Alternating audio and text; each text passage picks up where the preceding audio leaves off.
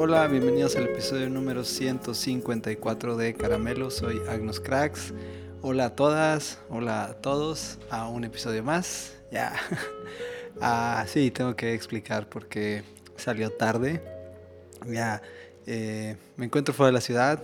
Eh, había sido un año relativamente tranquilo en cuanto a trabajo. Pero estas semanas que vienen, ah, sí, ha, ha habido algo de trabajo. y no me encuentro en la ciudad. Entonces tenía la intención de poder grabar el día de ayer, pero fue ya un día largo. Ah, ¿Recordaban que le platiqué en un episodio de que me puse zombie una vez? ya, que estaba como ido. este, bueno, es un trabajo similar y bueno, pues solo podemos trabajar o la mayor parte del tiempo es en las noches. Entonces dejé pasar eh, ya todo el día entre una cosa y la otra y haciendo algunos pendientes. Y esa es la verdad, es que porque no pude grabar eh, antes, ya. Y también disculparán todos los ruidos ah, eh, que no son de costumbre del lugar donde grabo siempre. Ya improvisé algo aquí en, en, en, una mesa y ya estoy tratando de, de hacerlo lo mejor que, puede, que puedo. Eh, me traje algo de equipo para para grabar el podcast. Ya, y aquí estoy, me di ahora el, tiempo un día después casi. Pero sí, esa, esa, es la razón de por qué uh, no tuvimos eh, en la mañana podcast. Ya, y gracias a todos los que me escribieron preguntándome dónde estaba el podcast y si iba a haber episodio. De verdad, aprecio mucho cada mensaje, cada recordatorio. Uh, me sigue animando a que ya hay alguien al menos, hay alguien en este mundo que, que escucha caramelos y que ya espera semana a semana el episodio. Así que muchas, muchas gracias por, por recordarme y animarme. Ya, eh, les animo a que si es tu primera vez acá, escuches a los episodios anteriores. Escucha ese de zombie, si te quieres reír un poco. Y este y sí, sería increíble que puedas compartir este podcast en tus redes sociales uh, y escribirme. Estoy como arroba agnuscracks en Twitter o en Instagram. Ah, sería, sería bueno saber, saber que, que, escuchas el podcast si algo te gustó o no te gustó. Abrir un diálogo para mí sería muy, muy, muy bueno. Recién en Spotify uh, los últimos episodios ya tienen una opción en donde puedes comentar algo. Entonces si este, quieres comentar algo, escríbemelo por ahí. Uh, gracias a los que ya se han animado a comentar algo y ponen ahí algunos eh, puntos de vista del, del podcast. Eh, o consejos o lo que sea, lo que sea que puedan escribir o quieran escribir es bienvenido ahí. Así que sería también increíble poder leerlos ahí. Tenía una promesa con todos ustedes y vamos pues entonces a lo de esta semana. ¿ya? Tenía la promesa de hablar del, del libro del Islam. ¿Ya? Recuerdan que uh, compro libros baratos en la feria del libro, libros que ya que no tengo, que no sé que existen, pero pues están en oferta y se ven buenos, tienen una portada que me llamó la atención. En fin, esta portada no me pude rechazar porque está, está bien la portada, pero es pastadura. Y sí, el libro se llama uh, Claves de las religiones, Islam, la religión de, de Alá. Y entiendo que es como una serie de, de, de esta editorial, Edimat, es la editorial, uh, que sí, presenta algunas de las religiones ya, de, del mundo, ¿no? Eh, la autoría de este libro, que si bien creo que está regido mucho por la, la editorial, pero es de Alejandra Cucar y Igor Zabaleta. No encontré mucho de ellos, sé que son españoles y, y, bien, pues han, han, escrito este libro que es muy... Uh, cuando yo lo vi, les decía que mi, mi impresión era como, ah, es como el uh, este, el, el, el, Islam para domis, ¿no? ya, pero no, me di cuenta que sí tiene datos muy, muy interesantes y, y es, es una muy buena introducción académica a lo que es el Islam. Ya, no está apasionado, no hay una doctrina, simplemente muestra hechos, muestra uh, historia de cómo se desarrolla esta, esta tradición, esta religión uh, cómo va pasando eh, por los años, cómo convive con otras religiones, cómo es el nacimiento de, de su profeta, que es Alá.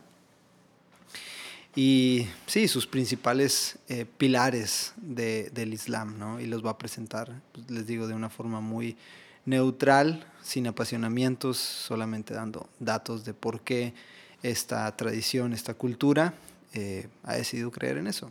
Ya, entonces, ah, pues, eh, si bien hablar de, de, que un cristiano lea un libro ah, del Islam, no sé, eso pudiera sonar, o hace 20 años era como, quema esos libros, ¿no? Porque el diablo se te va a meter por ahí,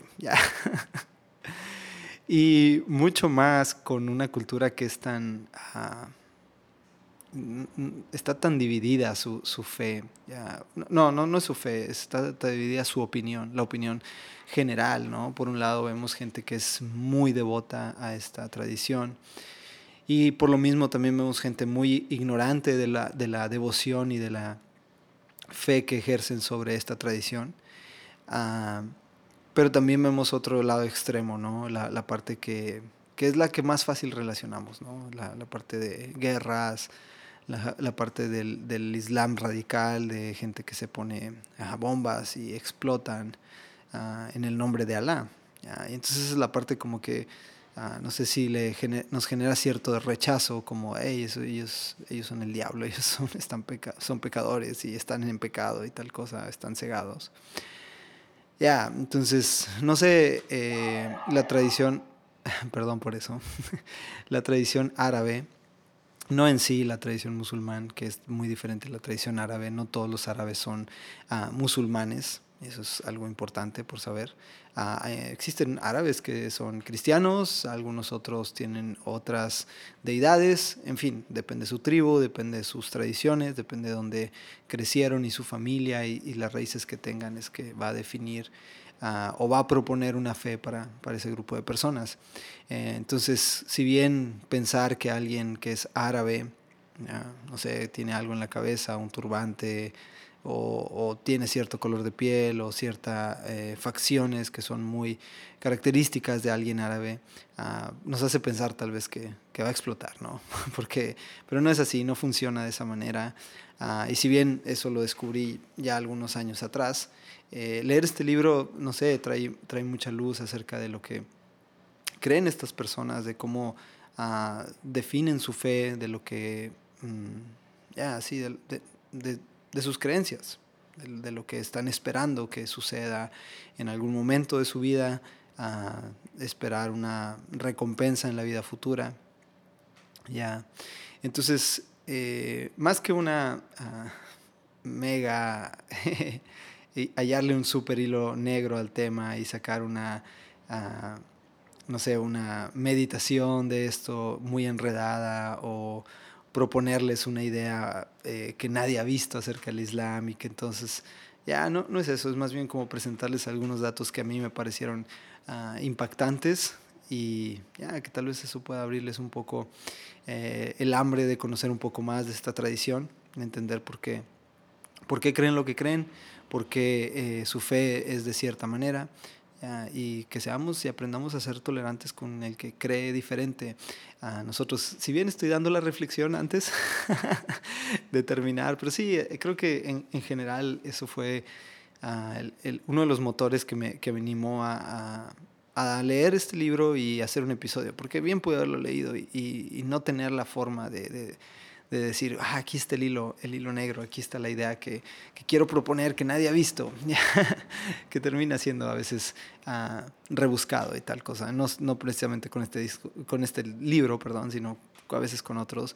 Pero sí, la idea es poner algo más claro sobre la mesa, más eh, práctico y ah, la reflexión es esa, aprender a ser más tolerantes con la fe de otras personas, con las creencias y si bien guardé esta frase al final, creo que ahora la voy a leer. Fíjense, los leo, la escribí, dice, librarse de preceptos, de preconceptos, perdón, y acercarnos a una religión o a una fe diferente a la nuestra, que puede estar llena de mitos, miedos, incluso terror, y por lo tanto se nos es fácil rechazarla, y entonces alejarnos cuando en realidad ha estado y seguramente seguirá estando muy de cerca a la fe nuestra. Ya. Lo tenía más como conclusión, pero ya que empezamos con la reflexión, al revés, uh, ya es, es, esa cosa, ¿no? Poder acercarnos a, a una fe diferente, uh, en donde existen puntos, vértices, eh, ángulos que más que separarnos, creo que nos pueden unir, creo que nos pueden uh, hacer respetar la tradición de otros. Ya. Y vean, cuando, cuando uno no sabe mucho de, de religiones, ni de. Y, y, no que yo domine el tema, pero. Uh, no sé, cuando hay de esas primeras discusiones de, de, de Dios, ¿no? Con amigos. uh, yo creo que has escuchado este punto de alguien en la mesa. Ahora imaginen esta, en, en, la mesa es decir mucho, ¿no? Porque a lo mejor estás en el recreo con los amigos. y cada quien va a exponer su punto uh, conforme su familia le, les enseña, ¿no? Y, si están en una tradición católica van a decir quién y tal es, es Dios para ellos. Y si están en una tradición uh, hindú o lo que sea, ¿no? Eh, vas a proponer que ese es tu verdadero Dios, ¿no? Pero siempre existe alguien en esa mesa que dice algo tan simple que por mucho tiempo a mí me sonaba tan tonto y seguro has escuchado esta frase. Y es, Dios es el mismo para todos, solo que algunos les cambian el nombre. si bien uh, esta, esta eh, propuesta, esta idea, esta definición, esta opinión de alguien en la mesa que seguro la has escuchado en algún momento de tu vida, uh, pues suena como infantil, suena como sencilla, como... Uh, sí, como práctica, como de alguien que no tiene mucha intención de aprender más. Eh, ah, por no decir tonta, Suena, suena, duro, pero sí, es como de alguien ignorante que simplemente dice, ay, todo, Dios es el mismo en todos lados, solo que unos le cambian el nombre, unos le dicen de tal forma y otros de otra. Ya, sí, sé que lo has escuchado. Uh, lo interesante es que al menos en esta religión es, la, es el mismo Dios. Yeah, para los musulmanes, Alá uh, es Dios, es el mismo Dios de los judíos, Jehová o Yahvé o Yahweh, o no sé cómo se pronunciaría porque no hay vocales, pero o como para los cristianos Jesús, que es la encarnación de Dios, Dios Padre. Para ellos uh, es el mismo Dios, el mismo Dios que rige el universo para judíos, para cristianos y para ellos musulmanes. Entonces, a lo mejor ese amigo esa amiga, ese compañero de trabajo, esa familiar tuyo que en la mesa siempre decía, dejen de discutir, él es el mismo y le cambian el nombre, que parecía un argumento tal vez simplista, ah, tal vez tiene tanta razón.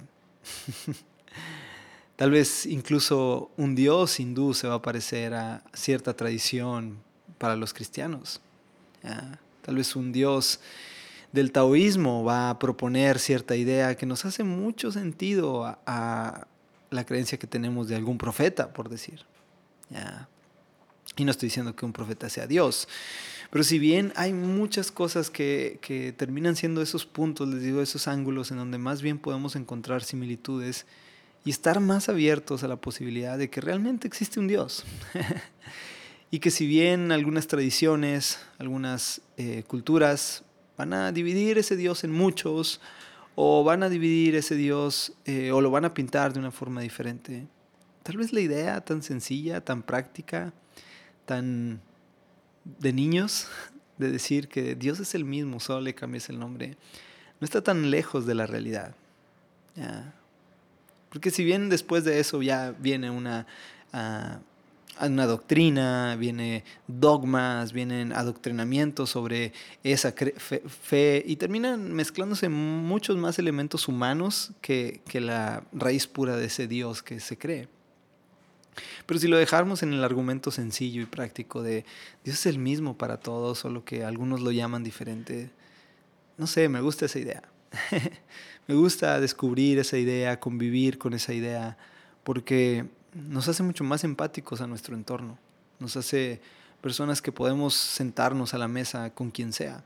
Y si bien Jesús nos invita a eso, Jesús nos invita a, a ser esas personas, que abracemos al extranjero, al necesitado. La misma tradición judía que es hermosa en esa parte, Moisés mismo lo, lo, lo, enseñó, diciendo, abracen al extranjero, den a la viuda, den al necesitado, al que no tiene. Y si alguien es del pueblo, abrácenlo. ¿ya? Porque, ves, es, dentro de las tradiciones hay cosas hermosas, hay cosas que tienen mucho más de similitudes de las que podemos creer que no existen. Entonces les doy algunos datos acerca del Islam que no conocía y que espero uh, les hagan eh, animarse a buscar un poco más de, del Islam. Ya. Si bien el Islam tiene cinco, cinco pilares de su fe, y esos cinco pilares uh, están basados en, ahora se los leo, aquí los tengo, con sus nombres originales, disculparán mi árabe. Shahada, que es la profesión de fe. Y pues esta profesión de fe no significa o no es más que simplemente hacer una declaración. Y esa declaración es, es muy sencilla y seguramente la has visto en alguna película o, la has escuchado por ahí. Y es decir eh, las siguientes palabras. Dice, ah, declaro que no hay más Dios que Alá y declaro que también que Mahoma es el mensajero de Alá. Ya, ese esa es el paso número uno para formar parte de la tradición árabe. Y que interesante, los árabes están abiertos a que mucha más gente, si, si bien ellos consideran que el mensaje principal es para los de su pueblo, para los árabes, ah, este, el mensaje está abierto para todo aquel que desee creer y declarar su, su profesión de profesión ya de, de, de fe. El decir estas palabras da inicio a haber cumplido el primer pilar de la tradición musulmana.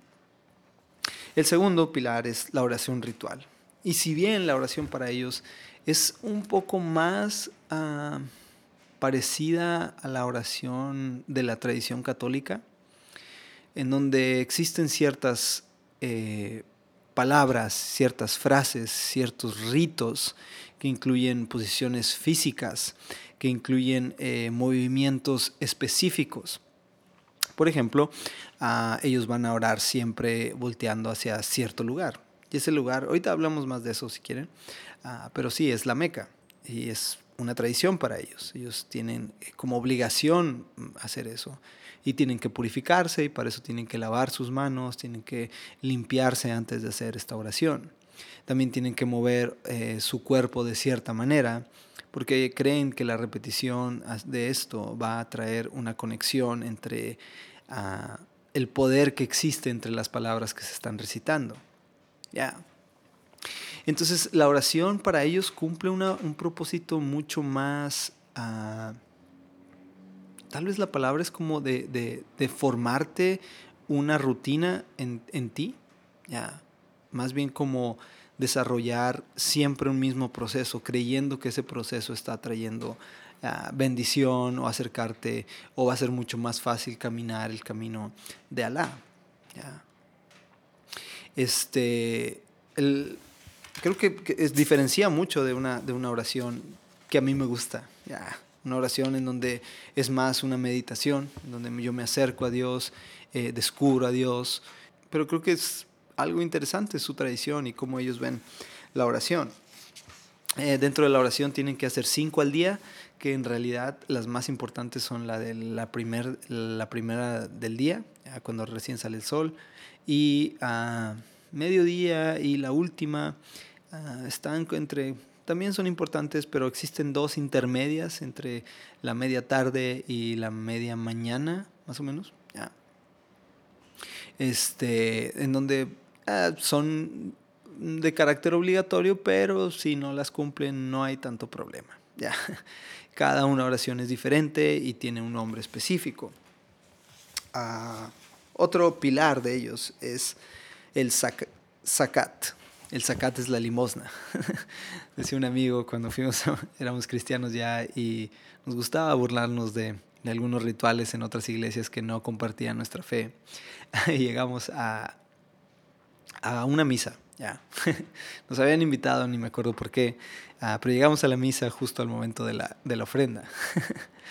y, y, empieza a hablar el sacerdote, empieza a animar a la gente a que pues, sea generosa. entonces, mi amigo dice como que no se dio cuenta que había alguien importante ahí o alguien de la iglesia. Y lo dice como burlándose a, un lado mío, pero lo dice bastante fuerte. Dice, ah, ya salió el peine.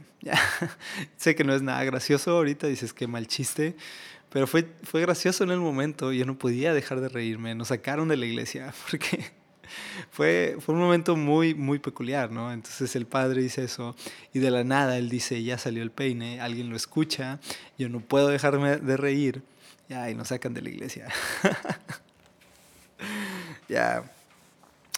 Pero fíjense, la, limosna, la tradición musulmán, ah, tiene algo eh, muy, muy, muy diferente a lo que pudiera pensarse. Ah, la limosna es para el necesitado. La limosna es para el que no puede ganar más. Y aquí quiero abrir un paréntesis acerca de esta tradición. Si bien la tradición uh, musulmán tiene muchas reglas uh, y eso complica mucho el entender uh, cómo es que funciona una fe musulmana, cómo es que funciona una fe en el Islam porque también existen diferentes eh, escuelas, diferentes ah, denominaciones, diferentes personas que creen que cierta cosa es, es permitida y otros dicen que no. Ah, dentro de eso existen los, los eh, extremistas, ¿no? los radicales, los que están a favor de que haya guerra con tal de que el nombre de Alá sea sea instituido en todo el mundo y de que Mahoma sea reconocido como su único profeta, o su último profeta, perdón. Entonces ah, existe este brazo ¿no? que es extremista y que va a hacer lo que sea necesario eh, hacer para que entonces este, ese mensaje se cumpla. Pero por otro lado existen otros que no creen en eso, sino que creen en la paz y creen en, el respeto hacia otras tradiciones y culturas. Dentro de la misma ah, este, tradición, este zakat de la limosna, ah, ellos tienen como precepto eh, integrarlo al salario de las personas. Porque les digo, eh, casi cerrando el paréntesis, eh, ellos lo vuelven un tema más no solamente religioso, sino como existen tantas normas, lo han tomado como un sistema político. Ahora, puedo estar equivocado en cómo lo estoy explicando, pero creo que es la forma más práctica en la que he encontrado a poder explicar esto, que su sistema de tradición tiene ciertas normas religiosas que ellos consideran importantes, imponerlas a través del gobierno que existe ah, y se utiliza, aunque hay democracia para escoger a tus candidatos y tal, cuando el pueblo ha instituido un gobierno, ese gobierno tiene ciertas facultades que le administra eh, el, Corán, ya que es la Biblia o el último mensaje, eh, las últimas eh, enseñanzas que Alá, Dios, le da a su profeta Mahoma. Él las escribe y esta, este Corán va, va, a funcionar como su manual de instrucciones. Les digo que no estoy muy a favor de que la Biblia se le llame manual de instrucciones porque no funciona de esa manera. Pues el Corán sí.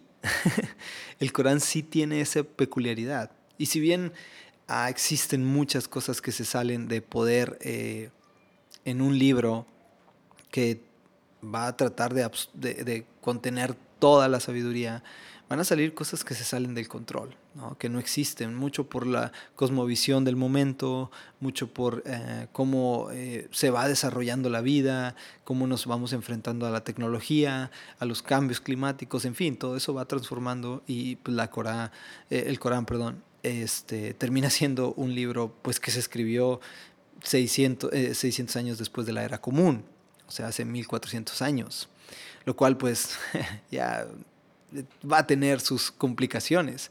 Van a existir gente que va, a dedicarse a, entender este libro y seguirlo aplicando buscar la forma de aplicarlo a lo cotidiano, a la cosmovisión de, ahora, al, contexto actual en el que vivimos. Entonces, ah, pero la tradición original de este zakat este, es una invitación, y vean, subrayé esto, me gusta. El zakat introdujo una forma organizada de ayuda social que sustituía la largueza y los donativos distribuidos antes por los jefes triviales. Quiero abrir otro, otro paréntesis para cerrar el punto que dejé en el aire hace, hace unos minutos. Ah, vean, la tradición musulmana eh, reconoce a Abraham como su padre. la tradición musulmán va a reconocer a Ismael, el otro hijo de Abraham, ah, recuerdan el hijo de Isaac, que lo quería matar, y que tuvo otro hijo con su eh, sierva, ya. Pues es él, es Ismael.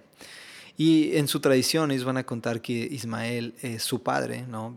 que viene del padre Abraham, y lo van a, van a reconocer a Abraham ah, como un profeta de Dios, van a reconocer a Adán como un profeta de Dios, y van a reconocer a Moisés como un profeta de Dios, incluso van a reconocer a Jesús como un profeta de Dios, gente que ha venido a preparar el camino, pero que el profeta último y definitivo y que iba a terminar ah, ya el, el trabajo era Alá y que él iba a recibir el último mensaje, a este punto puede dejar muchos cabos sueltos. Incluso el mismo libro lo, ataca desde un punto muy crítico y muy, les digo, muy académico, dejando sus posturas acerca de que existen muchos cabos sueltos acerca de esa, esa idea, ¿no? de, de, de decir que, que, Alá iba a ser el último, porque en sí el Corán tiene algunas formas en las que hay ciertas contradicciones en direcciones. Eh, podemos, el, Corán, que sí, sí es más como un manual, sí tiene un orden mucho más estricto y rígido, en donde se van tocando ciertos temas.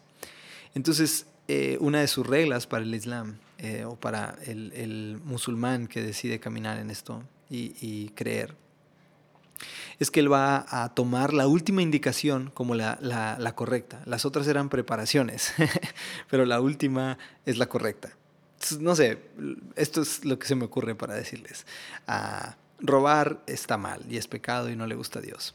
Pero no sé, al principio del, del Corán dice que robar se vale si alguien ha sido injusto contigo. entonces dices, ah, aquí, aquí hay una contradicción en lo que se me está pidiendo que haga. Ah, pero entonces, si tú, eh, tu regla o la regla dice que tú deberías de leer lo último, porque fue lo último entregado, y entonces es como que se estaba ajustando la cosa. entonces sí critica esa parte del libro eh, un poco duro, eh, y, pero del duro desde una academia, ya, no, no, no, es, no, es, no es un apasionamiento sobre, uh, sí, decir eso está mal y, ya, porque yo creo que está mal, no, simplemente pone datos eh, duros que, nos hacen pensar, acercarnos a, a creer eso, ya. Entonces, avanzando, eh, eh, les digo, reconocen a, Moisés, a Jesús, a Adán, a Abraham como profetas, ya, pero que Mahoma va a ser el último de los profetas. Entonces, esta ayuda social, fíjense, miren, para quién está diseñada esta ayuda social.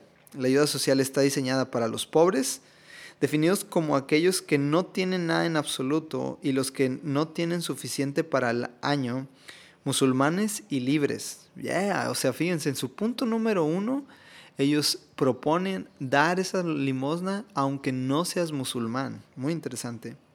Para los recaudadores de impuestos y sus familiares, sean ricos o pobres. Ya. Ahí podemos, podríamos criticar mucho. Tercer punto. Para los infieles que se interesen en convertirse al Islam. Wow.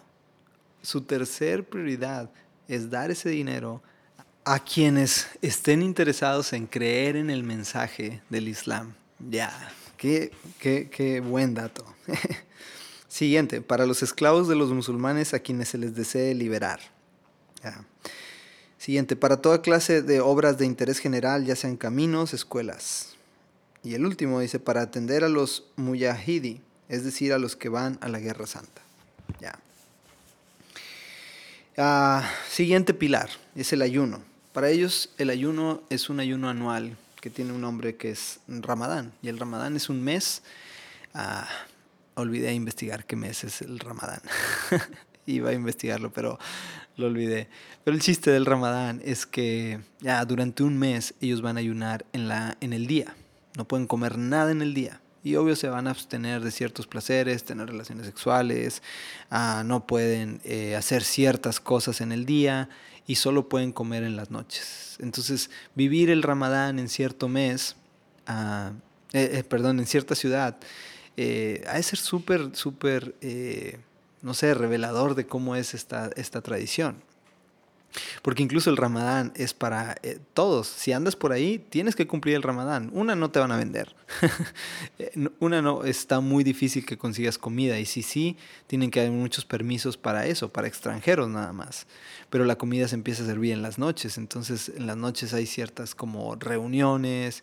Ya, el ramadán se vive de una forma muy, muy, eh, muy viva en los pueblos árabes y tiene un peso muy importante para su fe. Entonces, si bien seguro hay algunas escuelas musulmanas que proponen el ayuno en el año, el ramadán no es opción para nadie. El ramadán es una obligación y el gobierno va a hacer que el ramadán se cumpla. ¿ya? Entonces, ese sería el tercer pilar, cuarto pilar, perdón. Y por último, uno de sus pilares que ah, está permitido no cumplirlo si es que no tienes las posibilidades de hacerlo, pero deberías de buscar la forma de cumplir este, este pilar y es la peregrinación hacia la Meca.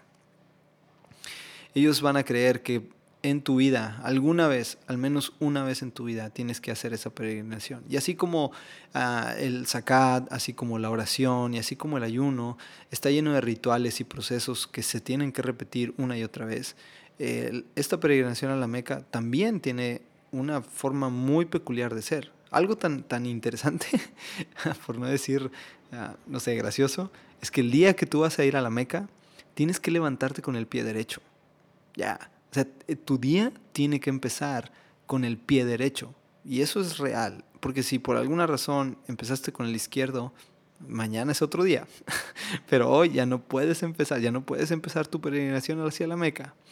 Entonces, a ese nivel de, procesos, de, de, métodos, está acostumbrado un musulmán, porque creen eso, creen la, que a través del esforzarse en ciertos caminares, en ciertos andar, en cierta forma, van a alcanzar el favor de Dios. Una de las cosas muy diferentes en la tradición musulmana es que es una invitación más a cumplir unas ciertas reglas y normas. Porque si bien entienden que el hombre ah, es pecador, por no decir otra palabra, porque no, no sé cuál sea la palabra pecador en árabe, pues es infiel por naturaleza, que es débil por naturaleza, el, el el Corán, Mahoma, a través de, las, de las profecías que Alá le dio, van a invitar al hombre a que se esfuerce en entender que esa es su realidad, pero que lo que puede hacer y debe hacer es caminar en la obediencia para esforzarse y tener una bendición en su vida futura, pero también una bendición y el favor de Alá en su vida presente, para él y para su familia y para los que dependen de él si ese fuera el caso. Entonces, ah, desde ahí ya vemos una, una tradición que es diferente en muchos aspectos. Una tradición que depende mucho de rituales, de obligaciones. Ellos están obligados a hacer ciertas cosas. ¿Has visto películas en donde ya son películas? Es Hollywood, Estados Unidos siempre gana, los árabes son los malos. Ya, aunque hay buenas películas de estas, eh, eh, ah, creo que hoy en día hay muchas mejores películas que son que muestran más cruda la realidad. Tengo por ahí algo que platicarles después de una película que vi animada y sí, voy a hacer un episodio de esa, de esa película que, que me gustó mucho. Ya, pero creo que ya no tenemos el tiempo. Pero bien, lo que quiero, uh, lo dejo como una promesa para todos ustedes. Uh, ya, es, este, existe esa, esa, idea de que Estados Unidos siempre el bueno, eh, eh, los árabes son los malos. Pero se fijan que hay algo que siempre se caracteriza en, esas películas y es que los árabes son, son hospitalarios. Pero ven, lo hacen a un nivel tal vez no por gusto, sino por una obligación de su fe. A ese grado lleva su fe y su pasión hacia una doctrina que creen que es el camino para agradar a su Dios. Ya. Y que de seguro, estoy completamente seguro, que a través de eso hay gente que disfruta vivir esa tradición, porque ¿cuántos frutos no va a haber, aunque sea por obligación, que vivas siendo generoso en tu vida?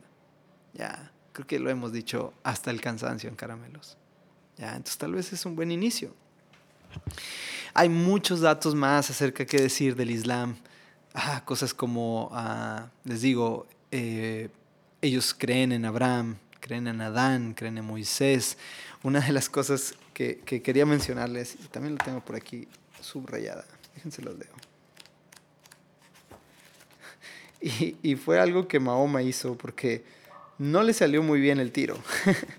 Mahoma, su intención era atraer eh, en, su mensaje, lo que él decía es, sí, los judíos están bien, pero se han, se han desviado.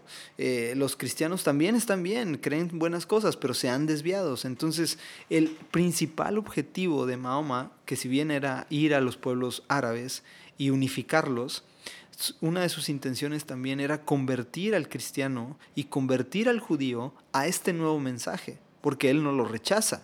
Él no cree que son malos, él no cree que son eh, hijos del diablo, él cree que son simplemente hijos confundidos. ¿Ok? Entonces, su intención principal va a ser crear un mensaje que los traiga de nuevo, que los ah, que, que, ya, que convivan con ellos y vean, ah, Alá, Alá es el último profeta.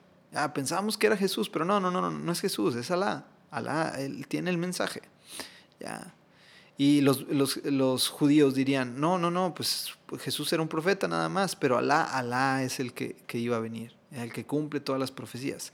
Porque si bien la tradición árabe va a sustentar mucho, mucho de sus creencias, de sus pilares en el, en el Antiguo Testamento, va a reconocer el Pentateuco como una guía importante para ellos. Y de ahí que la tradición eh, judía y la tradición árabe tengan muchas similitudes. Entonces, la intención de Mahoma era pues hacer marketing con lo que había y con lo que tenía. Se cree que él aprendió de un cristiano el, judaísmo. Ya. Ahora, en ese entonces era difícil predicar un cristianismo sin predicar el judaísmo, porque eran, eh, estaban casi pegados. Entonces, eh, la mayoría de los estudiosos, dice una parte del libro, me gustó y lo subrayé, de esta religión, específicamente los no creyentes, aseguran que el material del Corán ha sido tomado de fuentes judías y cristianas, y que Mahoma tuvo contacto con miembros tanto del judaísmo como del cristianismo. Su intento de atraer conversos del cristianismo había fracasado. Se volvió contra ellos y trató de, de cortar todo lo que lo ligaba con él. Por ejemplo, mientras los judíos oraban volviéndose hacia la hacia Jerusalén, Mahoma hizo la Meca su ciudad santa y los musulmanes deben orar ahora siempre hacia la Meca. Ya. Una buena estrategia de marketing de Mahoma. ya, creo que ahí es, es, es bueno aprender de otras tradiciones, leer al menos, reconocer que puede haber luz en ellos, que puede haber cosas que son tan parecidas a las nuestras que solamente por ideas películas que vemos, cosas que leemos, no les escarbamos un poco más. Ya. Pero me encantaría tener un amigo árabe. si hay alguien, si hay algún árabe aquí ah, que, le, gustaría platicar conmigo, me encantaría platicar con alguien que es devoto del, Islam y que esté abierto a platicar, al diálogo. me encantaría, me encantaría preguntarle muchas cosas que leí de esta tradición uh, y cuánto es parecido en muchos aspectos eh, la fe y el hambre por obedecer y amar y respetar a Dios. Dicho todo eso, la reflexión está al principio. si llegaste hasta este punto, ah, vuelve a ponerla y reflexiona acerca de cómo somos eh, mucho más tolerantes con el que piensa diferente. Espero que te guste. Nos vemos la próxima semana. Bendiciones.